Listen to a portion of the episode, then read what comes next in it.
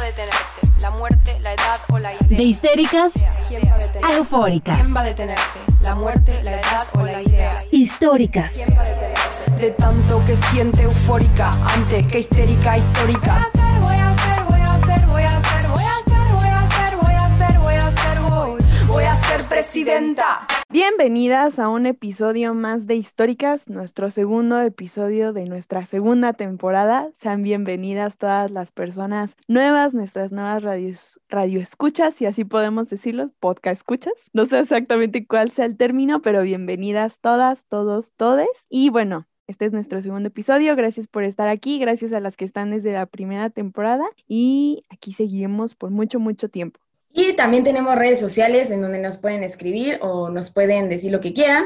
Tenemos solo una que es Twitter, porque no sé si el correo se considera una red social o no, pero tenemos Twitter que es arroba históricas-pod, en donde eh, subimos algún contenido, también es donde compartimos eh, los episodios que van saliendo, por si quieren estar muy al pendiente ahí. Y también nos pueden escribir por DM, ahí también estamos al pendiente. Y nuestro correo que es históricas.podcast.gmail.com, en donde se pueden extender un poquito más. Nos han escrito de varios países entre ellos Perú, perdón, perdón por no acordarme de los demás países, pero nos han escrito por ahí cosas muy bonitas. Y eh, vamos a tener una histórica eh, muy especial que dudamos en, o sea, como que toda la primera temporada y más, como que no sabíamos si hablar de ella o no, pero este episodio dijimos, pero claro que tenemos que hablar de ella, que es Frida Kahlo Calderón. Así que quédense porque tenemos mucho que decir de ella.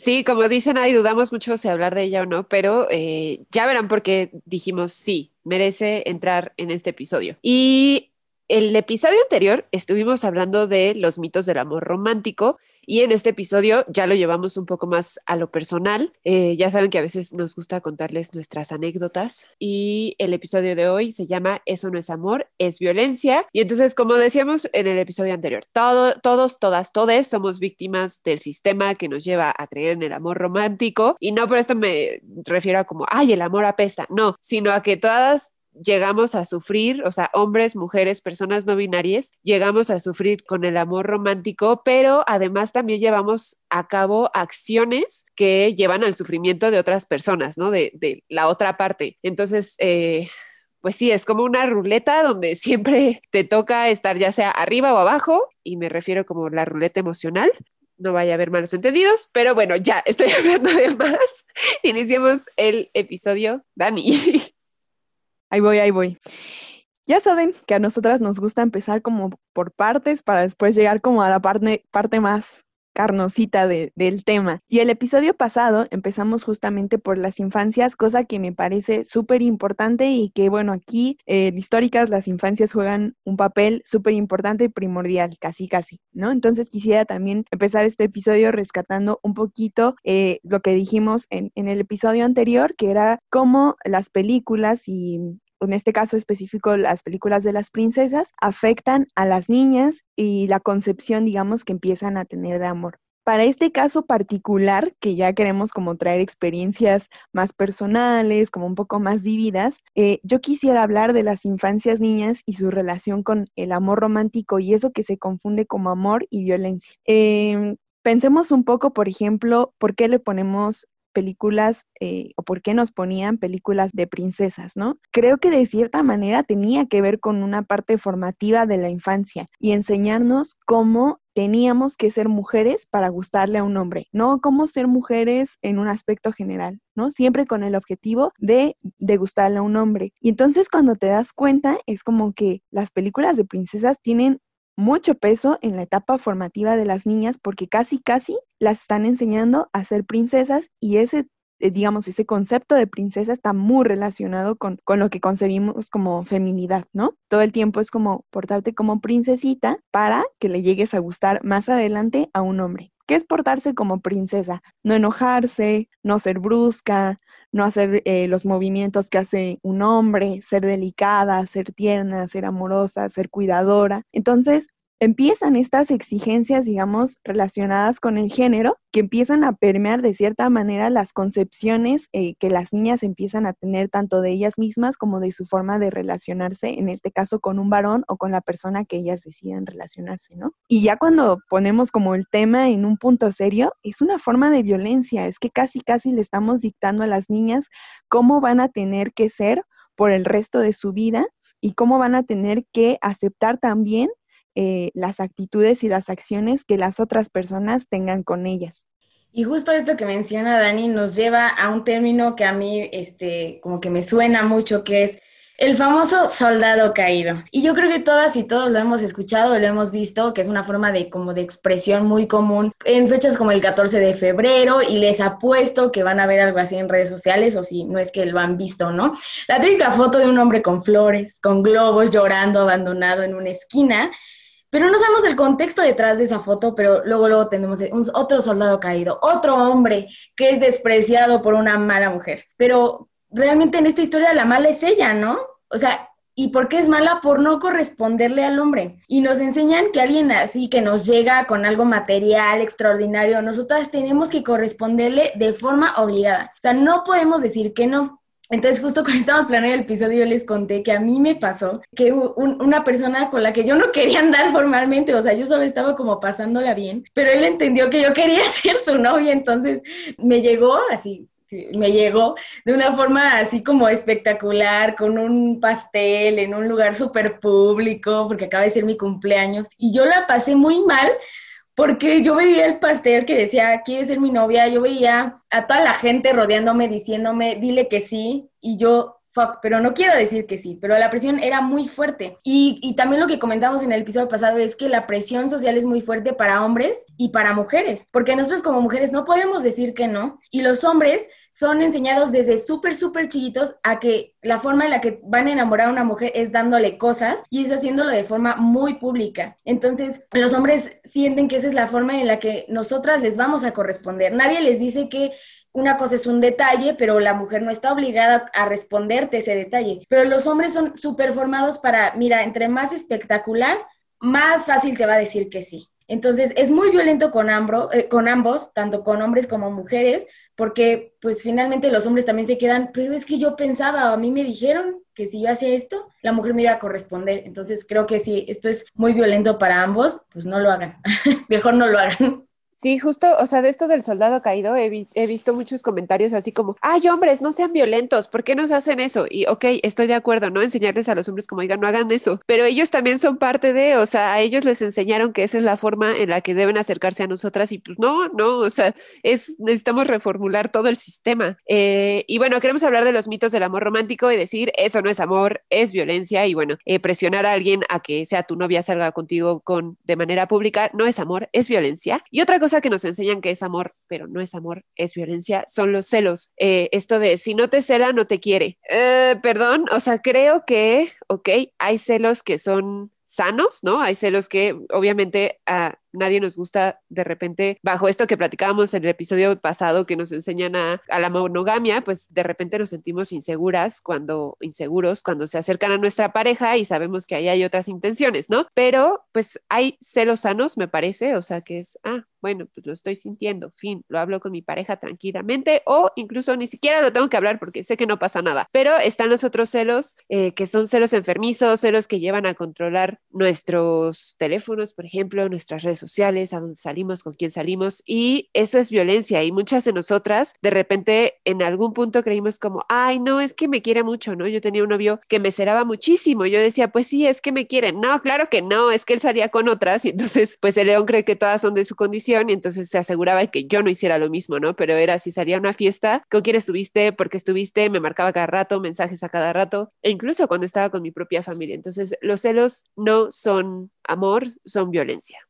Y también hay otras frases que son muy, o sea, que mm, las escuchamos mucho, por si nos damos cuenta, también tienen como un detrás muy oscuro, que es, por ejemplo, el amor todo lo puede, o lo que yo siento que es muy parecido, el amor perdona todo. Y entonces estas frases dejan como detrás que el amor en una relación va a ser garantía suficiente para resolver cualquier problema. O sea, si la persona te ama y tú la amas, los problemas y las violencias quedan en un segundo término. O sea, con el amor vas a poder superarlo todo, ¿no? Entonces, esta creencia lleva a creer que las relaciones son perfectas. ¿Por qué? Porque hay amor y el amor es suficiente. Y que tú ames a la persona es suficiente para este, soportar violencia, soportar golpes, soportar maltrato y soportar muchas cosas. Entonces, eh, no hay que dar estas frases o si las escuchamos hay que tratar como de evitarlas porque tienen, o sea, yo creo que hay muchas mujeres que han sufrido violencia perpetuando este tipo de frases y este tipo de, de creencias de que pues sí, él me ama y entonces nuestro amor puede con todo y entonces pues yo como lo amo lo tengo que perdonar, aunque me golpee, aunque me violente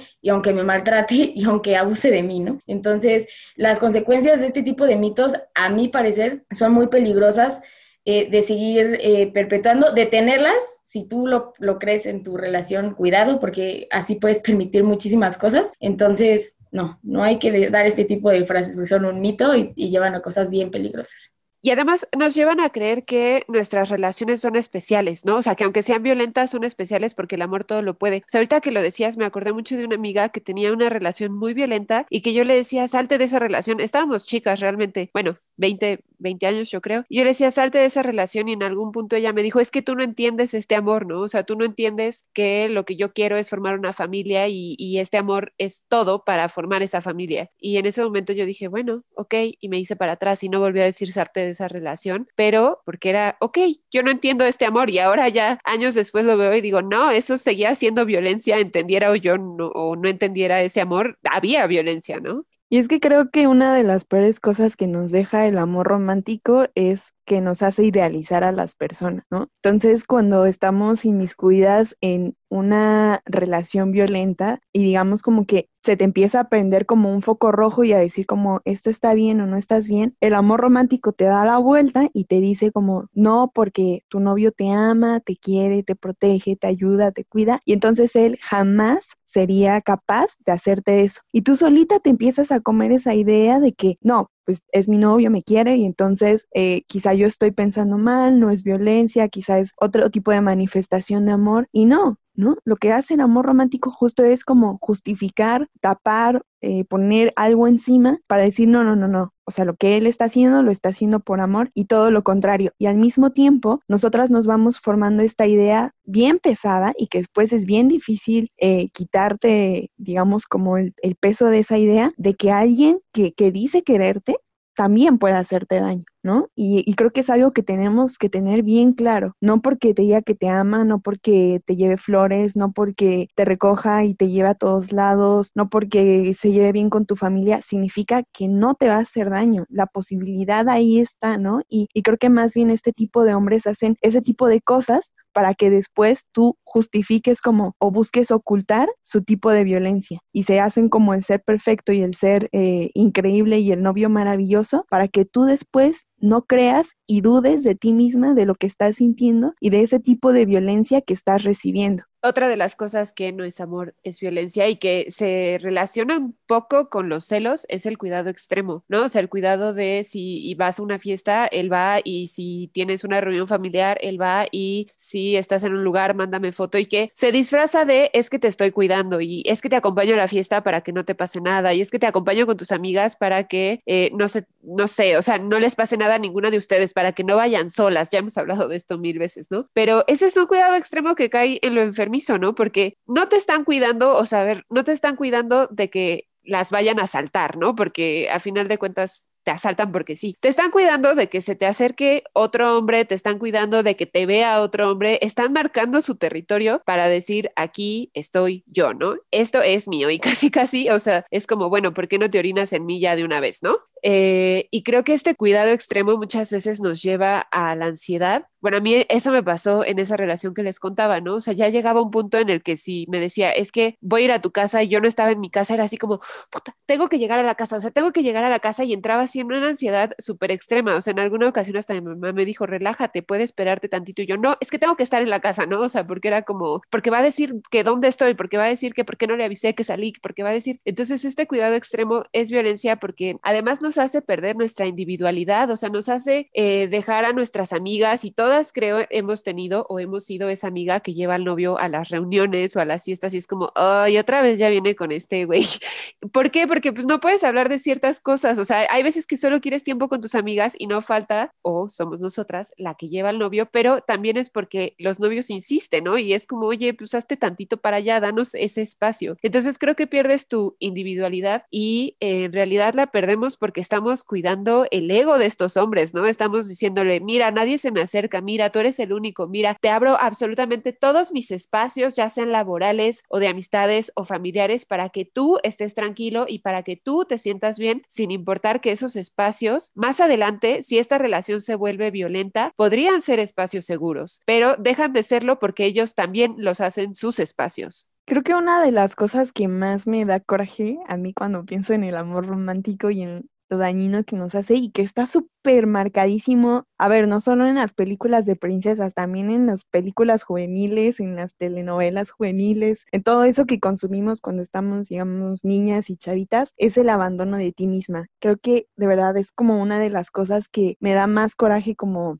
haberme permitido a mí misma y también verlas como en otras mujeres y este como desvivirse por, por la otra persona y olvidarte por completo de que eres tú, ¿no? De que tú también eres un ser individual y que tiene sus propios intereses y sus propios caminos aparte de, de, una pareja. Em, y creo que también ya como poniéndonos un poquito digamos, como más teóricas y metiéndonos como en esto, este amor romántico le es súper funcional a un sistema económico, le es súper funcional al valor monetario, a, los hombres, al patriarcado, a un montón de cosas, ¿no? Y que cuando te das cuenta, claro que genera muchísimo coraje. Eh, que las mujeres se abandonen, porque no solamente están abandonando una parte de, ellas, digamos, como físicamente, ¿no? Al estar todo el tiempo acompañadas por un hombre, también abandonan sueños, también abandonan metas, también abandonan proyectos de vida, porque tienen que ser funcional para una pareja. Y todo esto se justifica como amor, creo que por ahí este, también hemos visto como bastante, yo creo que como en, los círculos feministas, estas imágenes que dicen que eso que tú llamas amor es trabajo no pagado, ¿no? Y creo que es algo que se ve mucho con las mamás, ¿no? Las mamás que si miramos como alrededor, a, no sé, a mi mamá, mamás como de nuestras amigas, eh, era algo que pasaba mucho, ¿no? Eh, la mujer era la que abandonaba su lugar de origen, la mujer era la que tenía que dejar su trabajo porque se iba a casar y entonces ella es la que tiene que moverse al espacio del hombre, ella es la que tiene que adaptarse a las dinámicas del hombre y abandonar casi casi todo lo que lo que ella era, dejar de ser como productiva económicamente para ahora digamos como respaldar y apoyar la economía pero del varón, de la persona con la que se está compartiendo. Pero además dejamos eso desde antes de casarnos, ¿no? O sea, yo creo que desde la adolescencia, o al menos yo tengo un ejemplo, o sea, que lo cargo mucho, ¿no? Tenía 18 años y mi novio desde entonces trabajaba en las tardes y yo de repente se me ocurrió un día decir, quiero entrar a un taller de foto. Había un taller de foto, eh, me llamaba la atención la foto en ese entonces y dije, voy a entrar a un taller de foto que es tales días. Y él me contestó, es que esos son los días que yo no trabajo. O sea, esos son los días que tú y yo nos podemos ver. Y yo dije, pues sí, pero quiero mi taller de foto. Y me dijo, pues entonces, ¿cuándo nos vamos a ver? Y yo dije, bueno, sí, tiene razón. Y entonces no entré a mi taller de foto y pues nada, o sea, no tomé en cuenta que los demás días no nos veíamos porque él tenía sus propias actividades a las cuales él estaba valorando y yo no estaba valorando mi taller de foto y tuvieron que pasar cinco años, cuatro años para que yo me metiera la fotografía de lleno eh, en vez de haberlo hecho, no, probablemente tenía 16, 17 años, en vez de haberlo hecho desde la adolescencia, desde la preparatoria. Entonces vamos frustrando sueños a partir de... Pues,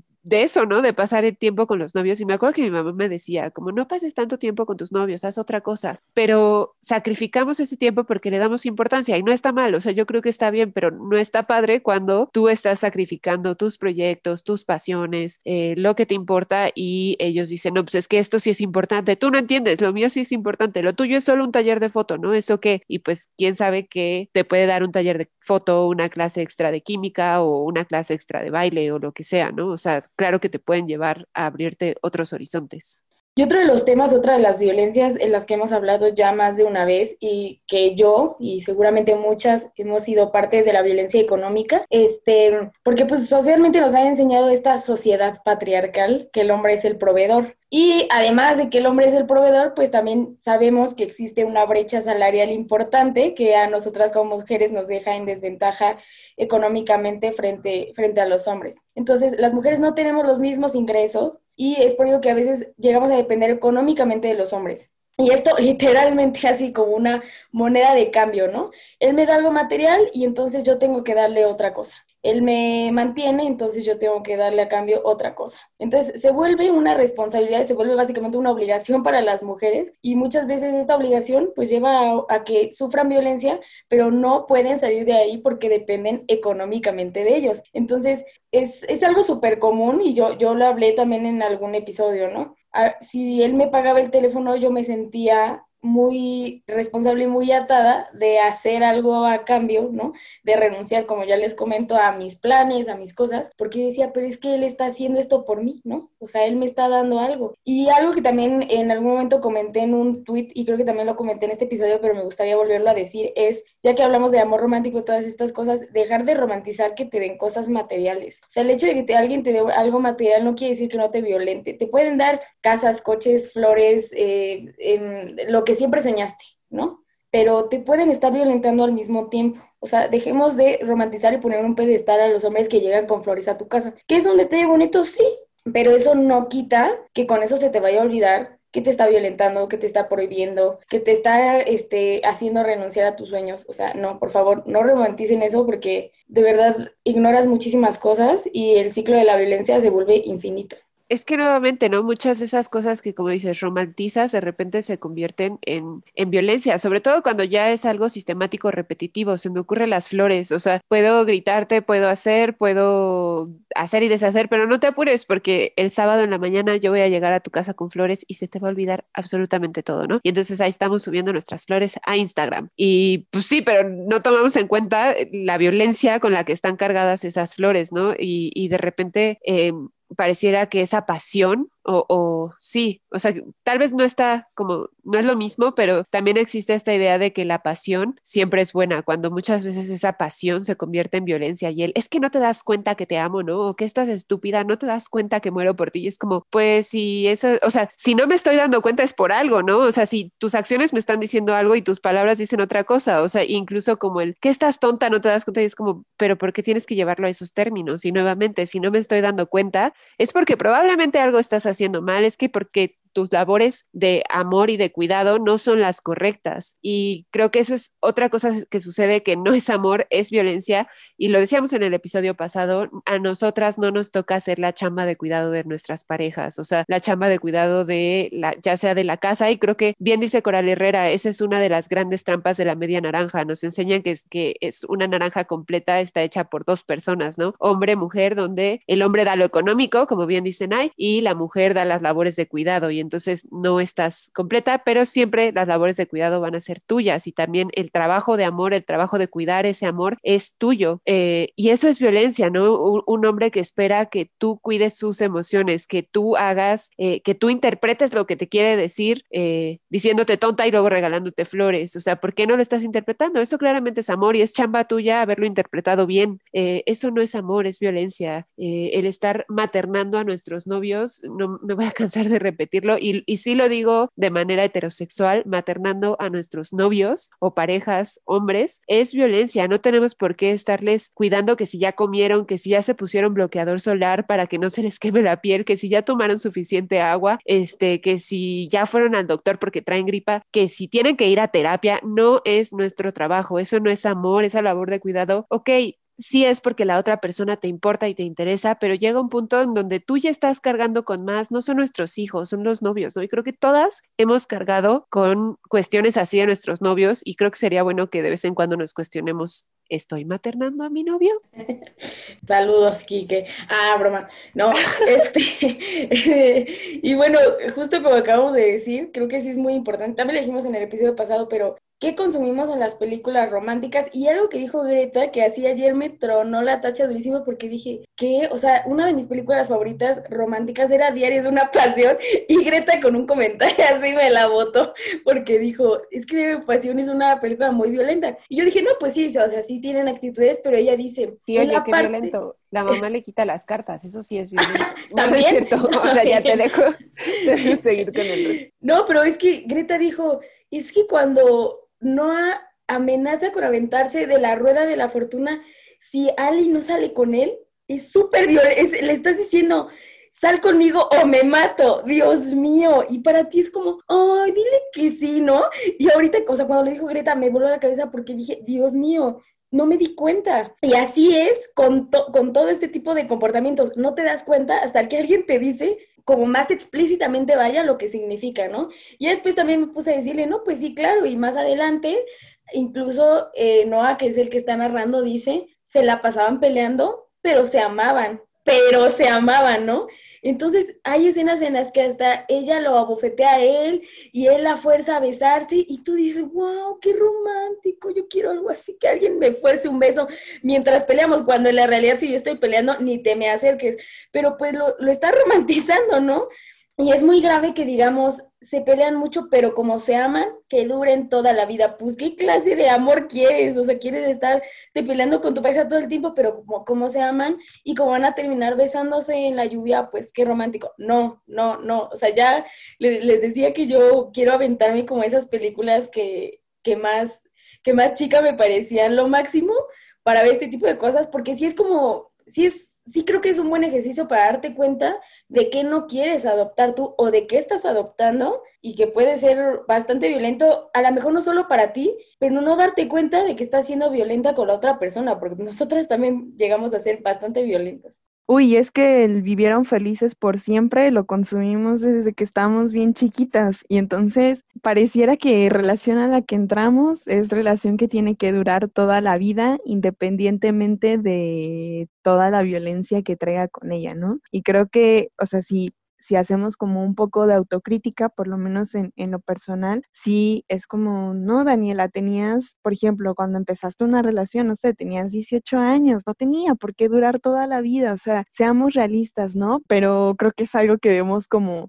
en las películas muchísimo, ¿no? A pesar de toda la violencia, a pesar de todos los engaños, a pesar de, de de todas estas situaciones tan graves, ellos se seguían amando y entonces hicieron todo por, por estar juntos toda la vida. Y de repente también, eh, por ejemplo, ahora que se hace un poquito más de crítica a estas situaciones en que termines tu relación cuando ya no es sana, eh, yo creo que las personas que quieren como hacer resistencia a esto de cierta manera que, y que quieren que las mujeres eh, sigan siendo sumisas a una situación de violencia, siempre ponen de ejemplo las relaciones de los abuelos, ¿no? Y de las abuelas. Y es como, no, pero es que antes las personas sí se amaban, antes las personas sí luchaban por, por el amor, por la relación, por mantenerse juntos. Y sí, pero ¿a costa de qué? A costa de la salud física y emocional de la mujer, a costa de que aceptara engaños, a costa de que aceptara que hubiera otras familias, ¿no? Entonces borramos todos estos dolores y todas estas emociones de, de, las abuelas. Muchas veces quiero referirme específicamente a ellas por justificar una relación de años, ¿no? Por celebrar los 50 años de matrimonio de los abuelos, por celebrar que estuvieron juntos toda la vida. Entonces, también hay que dejar de engañarnos, ¿no? Esas eh, relaciones sí fueron exitosas y entre comillas y muchísimas comillas, porque a costa de qué? O sea, a costa de que estuvieron juntos tantos años. Hace unos días incluso me encontraba un tweet que me pareció muy bonito, en, el que una chava decía como a qué edad se dieron cuenta que las relaciones no son para toda la vida y no solamente relaciones, digamos, de pareja, ¿no? También de amistad, relaciones laborales, ¿no? Creo que de repente nos, nos encasillamos mucho en hacer que todo dure toda la vida, en vez de aprovechar el tiempo que pasemos juntos y que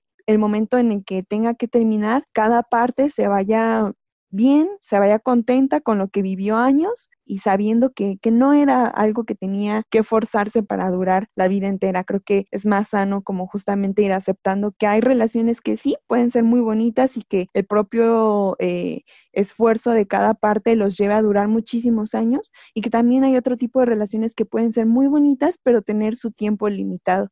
y creo que ese es uno de los grandes, grandes eh, como errores del amor y lo que de los mitos del amor que dura por siempre. Y por eso llevamos eh, relaciones enfermizas. Y como estás diciendo Dani es muy muy difícil. Yo tuve dos relaciones que terminé así que dijimos sabes qué nos seguimos amando nos queremos muchísimo hay cariño súper especial pero ya esto no es sano no o sea la violencia finalmente va escalando y no queremos que llegue a un grado de realmente violentarnos. Entonces pues hasta aquí hay que dejar esta relación. Y no es más fácil que cuando acabas mal una relación, ¿no? O sea, yo creo que es más difícil acabar una relación bien con alguien y decir, todavía te amo, pero mira, ahí la dejamos porque quiero seguir pensando en ti de forma bonita. Eh, cuesta mucho trabajo, pero creo que sí es posible, ¿no? O sea, sí es posible vivir relaciones con, con la menos violencia posible. Eh, y algo que ahorita dijo Nike, que fue así como toing, que fue siempre, o sea, creo que en los discursos que tenemos en los últimos años como feministas, como mujeres, es siempre estar señalando lo que vivimos en, en nuestras parejas, lo que vivimos en nuestras relaciones y señalando esas violencias. Y está bien, esas, esas violencias definitivamente tienen que ser nombradas porque si no las nombramos, seguirán sucediendo a nosotras mismas y a las siguientes generaciones. Entonces, claro que las tenemos que nombrar, pero yo creo que algo que también tenemos que nombrar es las violencias que nosotras ejercemos, o sea, porque estamos en el mismo sistema y entonces, como decía al inicio, ¿no? A veces te toca estar arriba, a veces te toca estar abajo y eh, pues claro que nosotras también ejercemos violencias. Por ejemplo, yo puedo pensar en la relación que les contaba hace rato que fue muy, muy violenta. Llegó un punto donde yo entré a estas dinámicas de la violencia porque terminas entrándole y entonces entré eh, en donde cuando empezaba una discusión, yo ya sabía que podía llevar la discusión por cierto número de minutos y luego si empezaba a llorar, la discusión cambiaba, ¿no? Pero entonces ya ni siquiera era un llanto de que yo quisiera llorar, ya era un llanto que yo me provocaba porque ya conocía la dinámica de la violencia. O sea, claramente lo hacía entre inconscientemente y conscientemente y es súper peligroso. Y entonces, o sea, y, gritos, por ejemplo, o sea, había gritos en esas peleas, había, eh, me acuerdo que en alguna ocasión incluso como que pegué mis palmas, o sea, como aplaudí súper fuerte queriendo ponerle un alto, ¿no? Y a mí, para, para, mí ese fue un momento muy fuerte que dije, oh, oh, y, y era un alto a cuestiones económicas, a que yo decía, mi dinero es mi dinero y con eso no te vas a meter, pero la forma en la que yo reaccioné no fue sana, ¿no? O sea, y yo cada vez reaccionaba más violentamente y a la siguiente relación que tuve, me acuerdo que ese novio me decía, es que no grites, o sea, podemos platicar aquí tú y yo, no grites. Y eso aprendí de él, ¿no? De, ok, podemos discutir tranquilamente, sin gritar, no pasa nada. Y aprendí a, a, discutir con una pareja sin, sin gritar y lo llevé con el siguiente novio que tuve, ¿no? Entonces creo que así como aprendemos prácticas buenas, como esta de no grites, también aprendemos prácticas malas, como esto de, bueno, pues entonces puedo llorar ahorita y la cuestión se va a detener y yo voy a ganar, ¿no? Cosa que también me costó mucho trabajo, pero tuve que deshacerme de esa práctica porque era una práctica violenta. No sé si ustedes tienen identificadas alguna práctica que ustedes ejercían por, pues por estas mismas dinámicas que vamos aprendiendo. Híjole, te voy a contar. No, es que la verdad yo también... ¿Tienen tiempo? Tienen tiempo. Eh, les voy a contar mi vida. Ah, no, es que realmente como, como dice Greta y coincido mucho, ¿no? Cuando estás en una dinámica de una relación violenta, eh, pues como que le entras al juego, porque pues tú me haces y yo pues empiezo a hacer también, porque no es de forma consciente, pero, pero así se vuelve la dinámica en pareja, ¿no? A mí me salaban mucho entonces yo empecé a celar mucho. Y no solo celar mucho de que, ay, pues con quién, no, de quién es así, loco, loco el, el, el, pex, ¿no? Entonces, la verdad sí se volvió algo bien, bien, bien, bien, bien dañino de que no puede haber una persona del sexo puesto al lado de la otra persona porque ya, porque está a tu lado, que, o sea, ¿qué onda? Y también lo que llegué a hacer en, en, su momento, que la verdad está bastante mal, ahora, ahora es algo que no, no haría, que es revisar el teléfono. Yo llegué a revisarle el teléfono y pues sí llegas a encontrar cosas. Culpable también. Ajá, o sea, es que el problema de revisar el teléfono, aparte de que transgredes la intimidad de la persona que está súper mal, a mí lo que me pareció muy grave fue que pues sí dices, pero es que, o sea, puede ser que sea algo o puede ser que no sea nada, pero tú ya te volaste y eso genera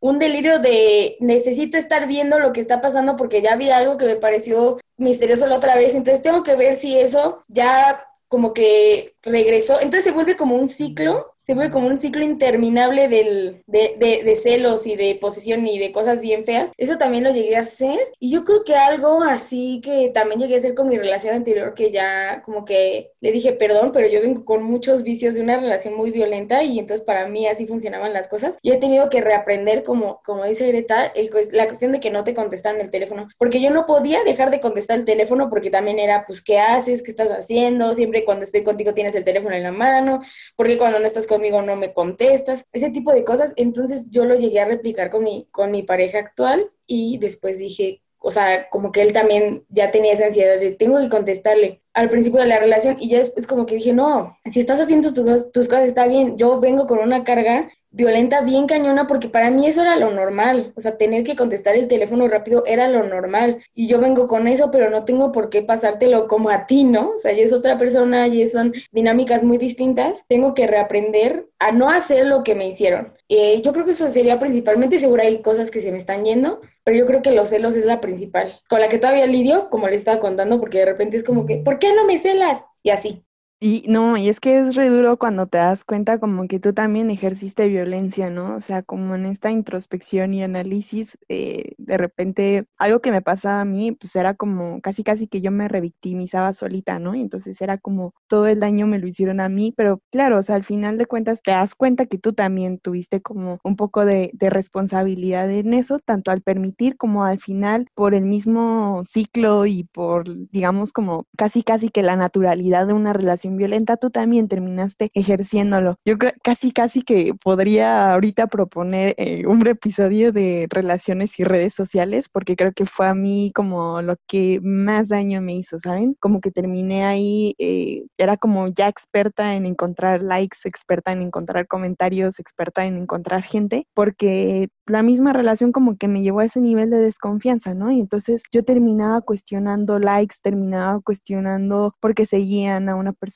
terminaba cuestionando por qué había esa interacción y súper desconfiada, ¿no? Y entonces era como, no me metía a redes sociales por, por diversión mía, era como todo lo contrario, era como por casi casi de hacerla de agente ahí del FBI y estar investigando y, y entonces yo ya me sabía casi como todo el historial de su actividad en Instagram en Twitter, en Facebook, y no está bien, ¿no? O sea, creo que sí da como para un episodio casi, casi hablar de relaciones y redes sociales y cómo estas llegaron también como a cambiarnos un poquito la dinámica, ¿no? Y ahora es como una vez que lo entendí, lo razoné y también que yo decidí liberarme de esa presión porque es súper desgastante vivir así, de verdad. Y cuando yo decidí como ya soltarlo, o decir como ya, eh, pues ahora es completamente diferente, ¿no? Es como, eres un ser individual, no solo eh, físicamente, también virtualmente, o sea, y, tienes tus propios intereses y tienes tus propios gustos y, yo no soy, digamos, mientras no afecta a una relación, yo no soy nadie para cuestionarlos ni para estar como de agente de policía del FBI. Entonces, como que también, digo, está siempre bueno como también revisarte a ti misma y, y decir qué estoy yo también haciendo mal para que tampoco terminemos revictimizándonos a nosotras mismas y, y abriéndonos heridas que quizá como que ya habíamos cerrado. Uy, sí, las redes sociales Sí, dan para todo, todo un episodio. Este novio, de verdad me dejó traumada, como lo podrán ver, pero en su momento me cuestionó por qué había instalado WhatsApp en mi celular. ¿Con quién tenía que hablar que había instalado WhatsApp en mi celular? O sea, a ese grado. Bueno, también WhatsApp empezaba, ¿no? Pero bueno. Eh, y es importante esto que dices de la revictimización, Dani. Y, y no quería como caer en este lugar preguntando, ¿no? Nosotras cómo violentamos, porque también podemos caer en eso, como, ay, es que yo también le hice, entonces es mi culpa y no, no va por ahí. Pero creo que muchas veces cuando una relación se torna violenta, se dice así como, ay, pues es que tú lo aceptas o tú lo aceptabas o eh, sí, con uno de mis novios que fue mucha violencia psicológica, en su momento fue, pues sí, pero tú siempre lo, o sea, yo lo justificaba, por ejemplo, ¿no? Yo decía, es que la gente no lo entiende, como es muy inteligente para que lo entiendan. No, era un violento, punto, ¿no? Eh, y la gente, o sea, mis, las amistades que nos rodearon después lo justificaron a él, o sea, justificaron todas las violencias que él había cometido, ¿no? Entonces nos revictimizan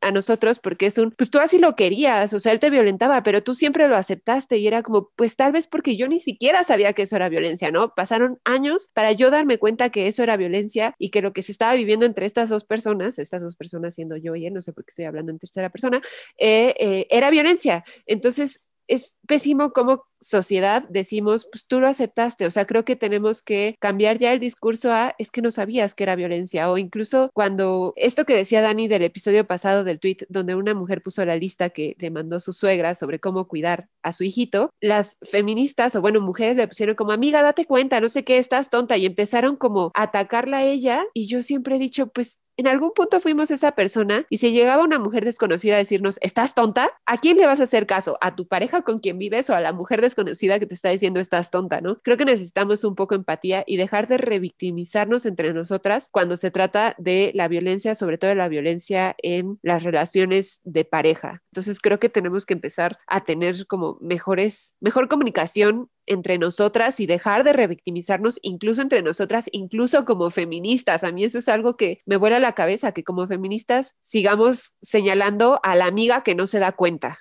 Y ahorita estamos hablando de, de como que niveles de violencia, ¿no? Porque como sabemos hay niveles, pero ¿qué pasa cuando estamos ya hablando de un feminicidio? Porque sabemos que todos estos mitos del amor romántico y todo este tipo de violencias pueden llevar o no, pero pueden llevar a la violencia más extrema contra las mujeres, que es el feminicidio, ya que el más del 40% de los feminicidios suceden en casa y por la pareja. Entonces, esta cifra, que es más del 40%, creo que nos deja ver que el amor romántico nos ha hecho mucho daño. O sea, imagínense qué grave que la pareja que, con la que estamos sea la que nos mata. O sea, todo lo que tuvo que pasar antes, todas las violencias que pasaron antes para llegar al punto en el que nuestra propia pareja nos mate. Y algo que estaba diciendo Greta que, que, que, tiene que ver es que aun cuando una mujer es asesinada por su pareja, siempre viene la cuestión de, ay, pero pues es que ¿qué no vio antes? Pues seguramente antes la golpeaba, pues ¿por qué no se fue de ahí? O sea, a ver, ya, o sea, la, la, la, mujer ya fue asesinada, o sea, como por qué, aunque las mujeres somos asesinadas, seguimos haciendo este tipo de comentarios cuando la persona ya no está, cuando la persona le arrebataron la vida, y creo que eso es muy, muy, muy grave, que tenemos a revictimizar a las mujeres y a señalar lo que ellas hacen mal. Ah, te mató, pues porque no te fuiste. Ah, te golpea, pues porque no te vas. Ah, te cela, ay, pues córtalo, como si fuera tan fácil. Todas hemos estado en una relación violenta, yo creo, y sabemos que nunca, nunca es fácil. Este, y algo que también hay que tener en cuenta es que antes los feminicidios se decían crímenes pasionales, ¿no? Como crímenes pasionales de, ay, pues es que como se amaban y él amaba y no la quería ver con otro hombre, la mató. Fue un crimen pasional. Está como, para mí eso es como justificar que porque un hombre te quiera, te va a querer solo para él y entonces pues es válido que te mate, ¿no? Porque pues tú, mujer, ¿para qué lo pones celoso? Hay que tener cuidado de, de, cómo decimos las cosas porque detrás de estas frases que parecen pues muy inocentes, imagínense decirle a alguien, ah, es que la mató por, porque la amaba y se puso celoso. O sea, estamos ahí validando que cualquier persona puede asesinarnos si nosotras no hacemos que se sientan seguros. Pues no manchen. Y yo creo que de repente cuando te pones estas gafas moradas de las que hablamos y empiezas a revisar tus relaciones y parece como a veces medio desesperanzador, pero no, les juro que, que no, que no es así. Y una vez me encontré con un post que decía como otras formas de amor son posibles y claro que otras formas de amor son posibles, siempre cuestionándonos eh, lo que hemos aprendido y planteando también nuestras necesidades, ¿no? Decir como yo necesito esto y quiero esto y buscando a la persona con, con la que pueda compartir y que estemos en la misma sintonía. Pero creo que también eh, para terminar como de aceptar esta idea de que otras formas de amor son posibles, hay que dejar de asociar directamente amor y relación de pareja, ¿no? Eh, abrirnos a que el amor se puede manifestar de muchas formas. Se puede manifestar a solas, teniendo un día para ti, poniéndote mascarillas, sacando, escribiendo lo que tenía meses que no escribías, dedicándole tiempo a tu proyecto académico que querías hacer desde hace mucho tiempo, eh,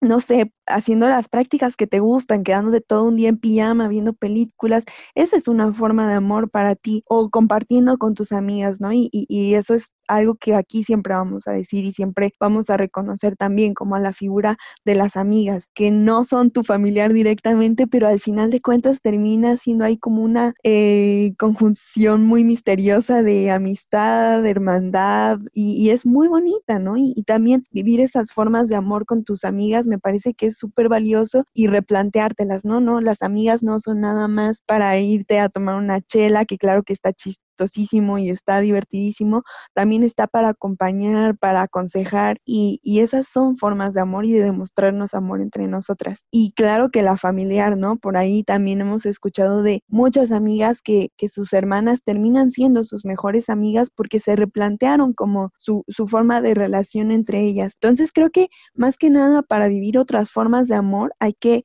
soltar la idea de que, de que el amor solamente va a venir en forma de pareja, solamente va a venir en forma de novio y además eso, ¿no? En forma de relación heterosexual, ¿no? Cuando hablamos de muchas formas de amor, también eh, pues está siempre bueno mencionar que el amor entre las mujeres existe, que el amor entre los hombres existe y, que están ahí y que, y que son una de las múltiples manifestaciones del amor que, que, tendríamos que empezar a visualizar también para, para no estancarnos solamente en un concepto. Sí, porque además son, son violencias muy distintas, ¿no? O sea, bueno, ah, no muy, pero hay, hay distintos tipos de violencia. Hace poco veía un tuit de una de mis amigas que decía, ¿Cómo puedes denunciar la violencia en una relación eh, lésbica si la otra persona no ha salido del closet?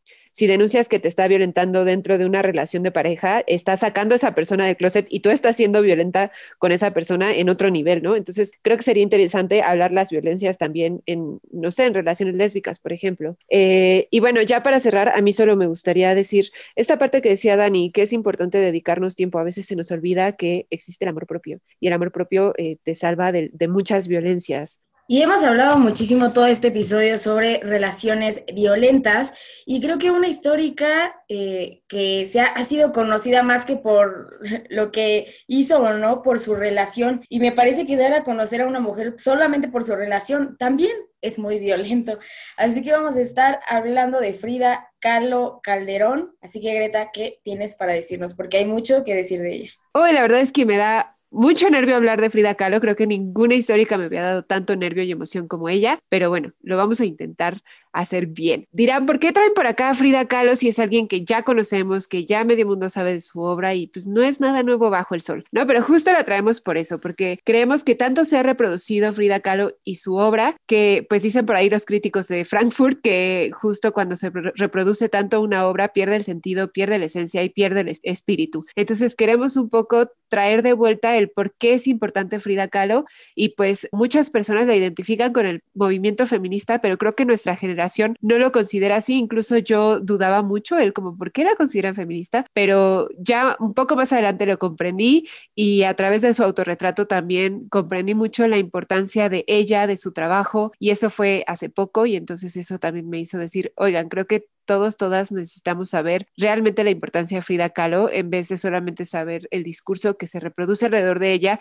que solo lleva a tres vertientes, o que la ames, o que la odies, o que digas que está sobrevalorada, y yo no creo que merezca ni lo segundo ni lo tercero. Entonces, ahora sí, vamos con la vida de Frida Kahlo. Ella nace en 1907 en la Casa Azul, que ya todos conocemos, está en Coyoacán, ahora es un museo. Es de padre de ascendencia húngaro-alemana que migra a México y de madre oaxaqueña. Ella es la tercera de cuatro hijas y a los seis años Frida contrae polio que afecta su pierna derecha y pues claramente también la afecta mucho emocionalmente. Eh, sin embargo, era una niña muy movida, muy alegre y pues muy lista también, ¿no? Se dice que era una niña muy lista. Al ser su padre alemán, pues se codeaba con con la gente alemana e internacional y también con la alta alcurnia de México y eso pues le abre muchas puertas más adelante. Ella estudia en la Escuela Nacional Preparatoria, que era una escuela pues que tenía ideas nuevas y además ella es parte de una generación digamos experimental donde pues se permite que mujeres estudien en, en la Escuela Nacional Preparatoria. Eh, desde muy pequeña tuvo interés en la literatura y en la política. De hecho, además era trilingüe, lo cual es raro también para la época, ¿no? Pero pues con un papá alemán se entiende un poco más.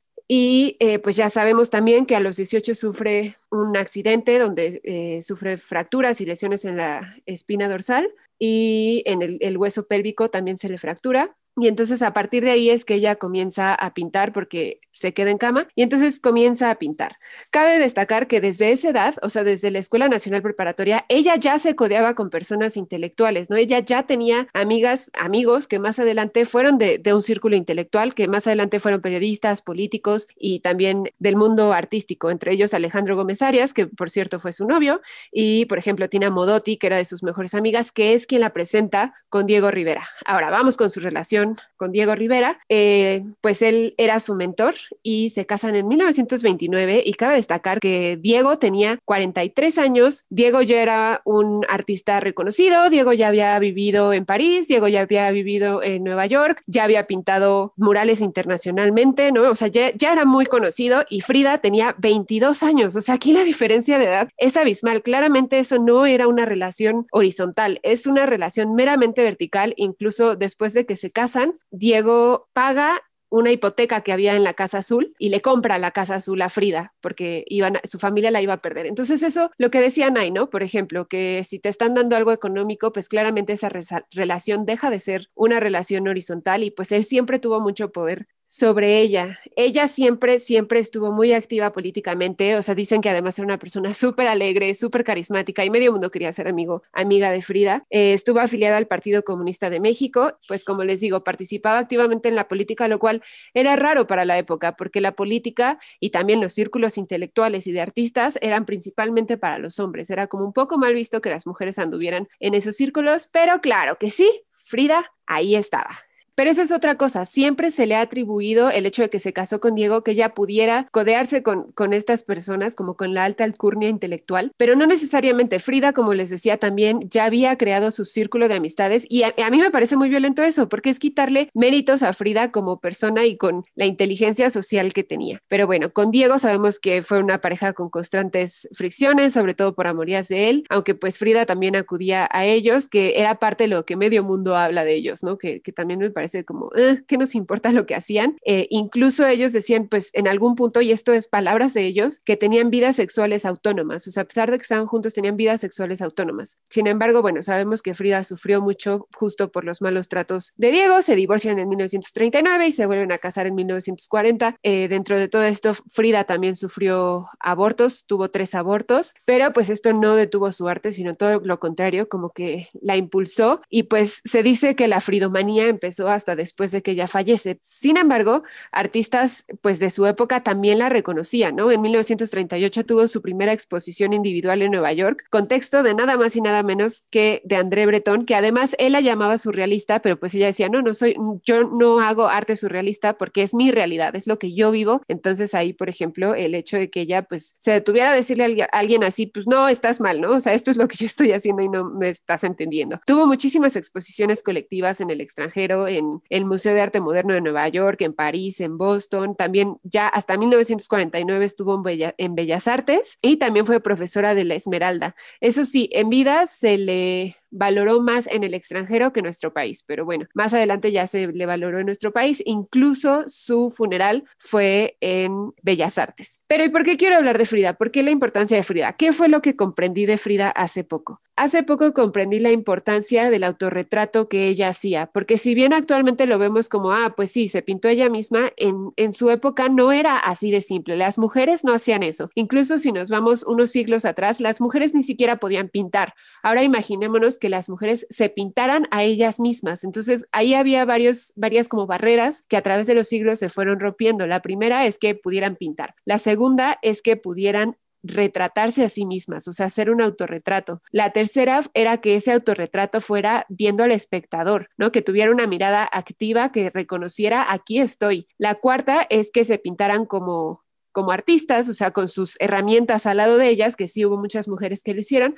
Y pues ya la cuarta, esta barrera que, que, rompe Frida, que es expresar cómo se siente. Y entonces también por eso quisimos traerla a este episodio, porque me parece que a través de su autorretrato, Frida habló de muchas temáticas que no se habían hablado en su tiempo y que a la fecha nos cuesta trabajo discutir o hablar, ¿no? Como la sexualidad, el aborto, la lactancia, eh, el sufrimiento que estaba sintiendo. Entonces, me parece muy importante que Frida toma este sufrimiento de su relación relación con Diego y por eso me parece importante mencionar su relación con Diego, no porque yo quiera decir Frida, la esposa de Diego, que me choca que la gente haga eso, sino porque ese sufrimiento anteriormente tenía que ser en silencio. Si tú como mujer estabas sufriendo con tu pareja, te callas y lo sufres en silencio. Y Frida no lo hizo así, Frida lo pintó para que todo el mundo lo viera y literal todo el mundo y todo el mundo lo ha visto y todo el mundo ha hablado de ello. Entonces me parece que ella aportó muchísimo al permitirnos hablar de estos temas, ya sea a través de la pintura o de las palabras o de expresarnos como quizá queramos con nuestro sufrimiento y que seamos nosotras quienes decidimos cómo lo expresamos al mundo y no alguien más. Y bueno, pues ya para hablar un poquito más de su arte, también Frida pintaba mucho con simbolismos culturales. Ella dejó atrás la idea de que México era inferior a Europa y entonces empezó a usar los simbolismos mexicanos, que también es muy importante, y además representaba a otras mujeres de nuestra cultura, como a la Llorona y la Malinche, y bueno, también hizo muchos exvotos o, retablos, que además tiene una colección enorme, como de más de 2.000 retablos aparentemente. Y pues eso, me parece que necesitamos ver a Frida con los lentes de 1900 40, porque creo que actualmente la vemos con nuestros lentes de hoy en día, de nuestra cotidianidad, y claro que es muy distinto ver a una mujer hablando de aborto ahora que comprender que Frida lo estaba haciendo en ese entonces. Y bueno, ya para terminar, también era una mujer que desafiaba mucho los roles de género, incluso por ahí tiene eh, fotografías donde está vestida de hombre en retratos familiares y ella está de traje y no le importaba porque era algo que ella cuestionaba. Entonces, para que una mujer cuestionara todo eso en los años que ella vivió, pues me parece admirable, realmente. Y pues ahí nuestra querida Frida Kahlo Calderón, a quien yo creo que pues merece que sepamos un poquito más de ella en vez de lo que vemos así en el mainstream, ¿no? Y, y pues que nos adentremos también en las pinturas que no son tan conocidas, porque creo que ya viéndolo con una mirada feminista encuentras cosas muy, muy, muy interesantes. Y ya. Es que algo que, que, comentábamos cuando dijimos que íbamos a hablar de Frida es que sí, la vemos hasta en la sopa, porque literalmente, eh, o sea, su figura se ha vuelto o sea, la han capitalizado 100%, ¿no? O sea, la vemos en, empezó así como que un poco lento y después la veías en mochilas, en lapiceras, en peluches, en así, pero en todos lados. Y por eso yo creo que, que como dice Greta, su figura como que le hartó un poco a la gente, pero también he escuchado a gente que dice, es que a mí no me gusta su pintura. No, pues eso es válido, ¿no? O sea, el, el arte es muy plural y hay de todo y no te tiene por qué gustar, pero creo que Frida sí ha sido muy señalada o sea, por su arte que es feo, por su relación con Diego Rivera, cuando a Diego Rivera yo no he escuchado que mucha gente lo, lo critique por su, por su forma de ser y por, por, haberse, por haber estado con una chava 20 años menor que él, ¿no? Que ya hemos hablado también de, la, de la diferencia de edad en las relaciones.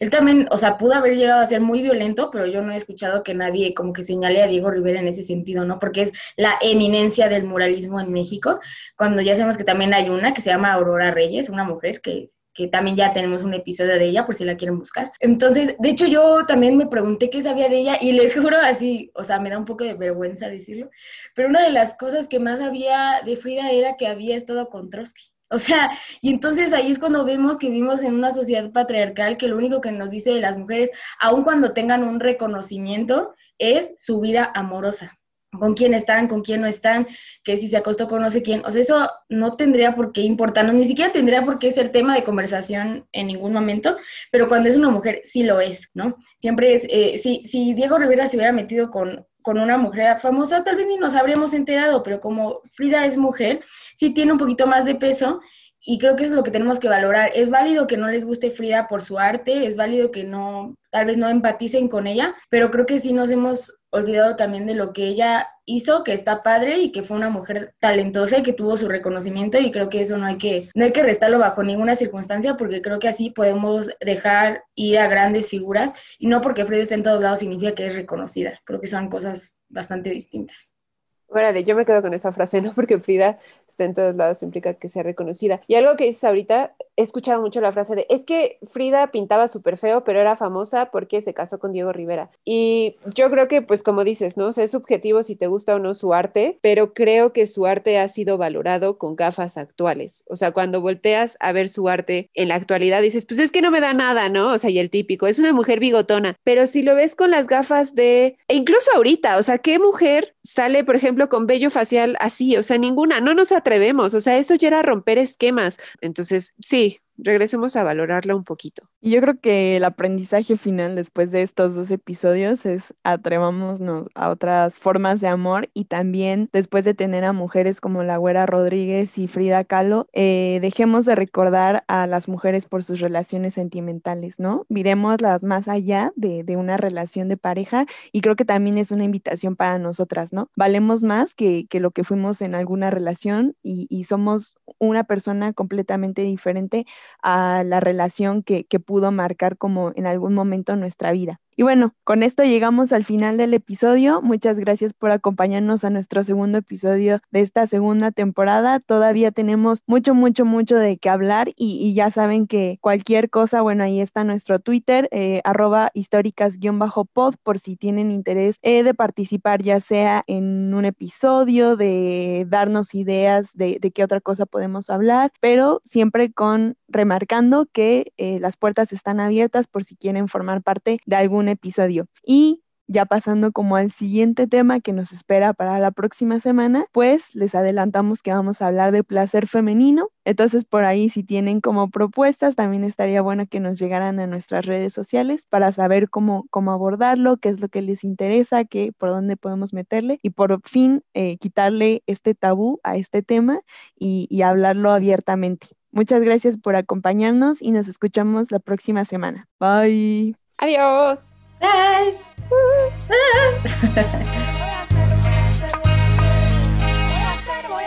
Históricas.